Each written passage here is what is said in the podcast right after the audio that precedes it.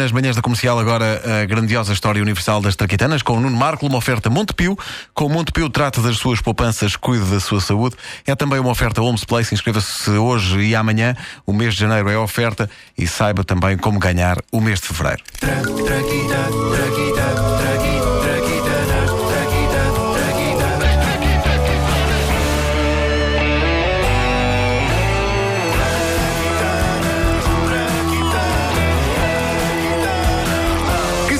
das telecomunicações no mundo se não tivesse existido Samuel Finlay Breeze Morse, o homem que inventou o telégrafo? Morse? Breeze Morse. Porquê que tiveste de dizer o nome todo? Para as pessoas ficarem a saber como é que ele se chamava. Ahm, Breeze é o- é o- também é. Parece um nome inventado. não é? Autorizante WC. So what's your name? Morse. My name is. Morse.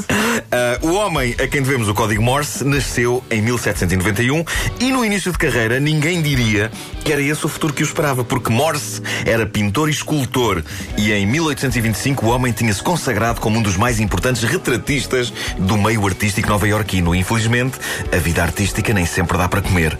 Viúvo e com três filhos a seu encargo, depressa Samuel Morse percebeu que tinha de encontrar outra área de trabalho. A eletricidade era um assunto que o fascinava e intrigava, como podemos ouvir nesta reconstituição de um episódio sucedido numa tarde durante uma pausa do seu trabalho como retratista. Oh, oh, Madame Smith, Diga. eh, Madame importa-se que eu vá desentorpecer as pernas só um bocadinho e já continuo eh, a pintar o seu retrato? Não, Claro é que só um não, bocadinho. claro que não, Sr. Morse. Eu também posso desentorpecer um bocadinho. É que eu estou parada há muitas horas nesta posição e já estou com, com as pernas dormentes. Nem pensar! É que se a senhora me sai da posição, quer dizer, estraga-me a pintura toda, não é? Ah, Sr. Morse, então pelo menos pode pôr uma manta nas costas. É que está, estar assim toda, toda nua em janeiro é um horror. Ser! Quer-me arruinar a pintura toda, não? Fica aí nuinha e está caladinha. Mas na pintura eu estou com roupa, Sr. Morse. Está bem, mas pintura é uma coisa, vida real é outra. Este tipo é maluco. Samuel Morse aproveitava o desentorpecimento das pernas a meio das pinturas para satisfazer a sua curiosidade sobre essa coisa nova e fascinante que era a eletricidade. De facto, a eletricidade fascina-me. O que é que será que sucede se eu enfiar dois dedos aqui nestes, nestes buracos? É, interessante. Sr. Morse! Sr. Morse! Mas que barulho foi esse? Ai, porquê que choram coiratos? Samuel acabaria por se afastar da pintura para se dedicar de forma quase obsessiva ao estudo dos circuitos elétricos e do que poderia ser feito com eles. E o fascínio com as possibilidades de usar eletricidade para comunicar a grandes distâncias era grande e em 1833 Morse tinha construído um primeiro telégrafo. No dia 6 de janeiro desse ano apresentou uma demonstração ao público.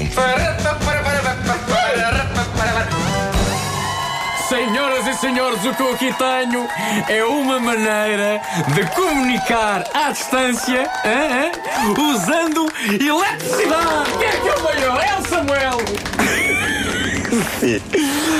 Então, mas para comunicar à distância não basta só, sei lá, falar mais alto? Só falar mais alto. Oh, oh, oh, amigo, nós estamos a falar de distâncias muito maiores, meu cara. Não, para comunicar com distâncias maiores escreves uma carta. Ah. Não, com, com mil diabos, estamos a falar de comunicar a grandes distâncias em tempo real. É, mas que estupidez, mas quem é que quer isso, Ó pá? senhor calce, pá! Com esta invenção, eu posso facilmente dizer qualquer coisa agora a uma pessoa que esteja noutra costa dos Estados Unidos. Não outra costa, pessoal, uma outra.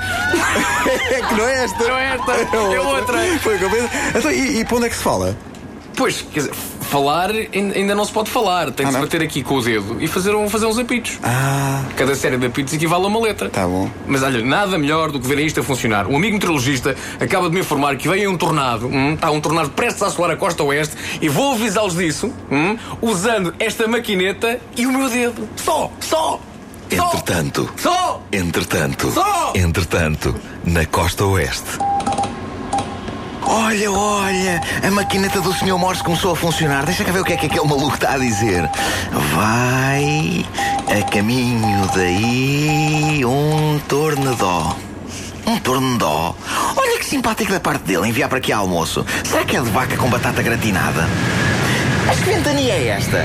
Mas o que é isto? Ai! Ai, ai, seu tornado! Eram os primeiros tempos do código Morse. As pessoas é que ainda não o sabiam interpretar bem. O que é certo é que o código Morse vingou e ainda hoje é usado e ainda hoje tem salvo vidas a muita gente, nomeadamente a pessoas que arranjam valentes sarilhos no mar. Samuel Morse dedicou-se de forma tão intensa a esta profissão que as suas últimas palavras no seu leito de morte foram as seguintes: Pi, pi, pi, pi, pi, pi, pi, pi, pi, pi, pi, pi, pi, pi, pi, pi, pi.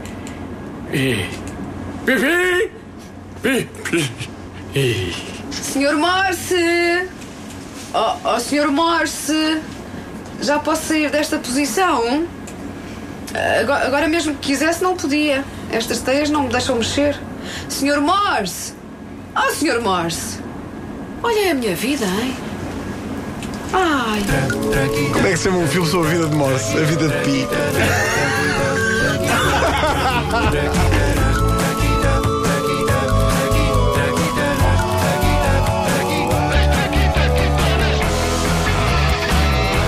grandiosa história universal das Traquitanas é uma oferta Montepio. Com Montepio trata das suas poupanças, cuida da sua saúde.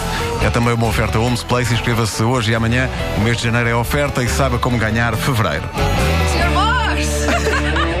Gostei sobretudo do Vasco dizer pi, pi. A pausa dramática entre cada pi. Pá, sim, senhor. Extraordinário. Anos de conservatório, meu amigo, anos de conservatório. Imagino que sim. A Adele com Chasing Pavements na rádio comercial. Bom dia. Já me posso vestir?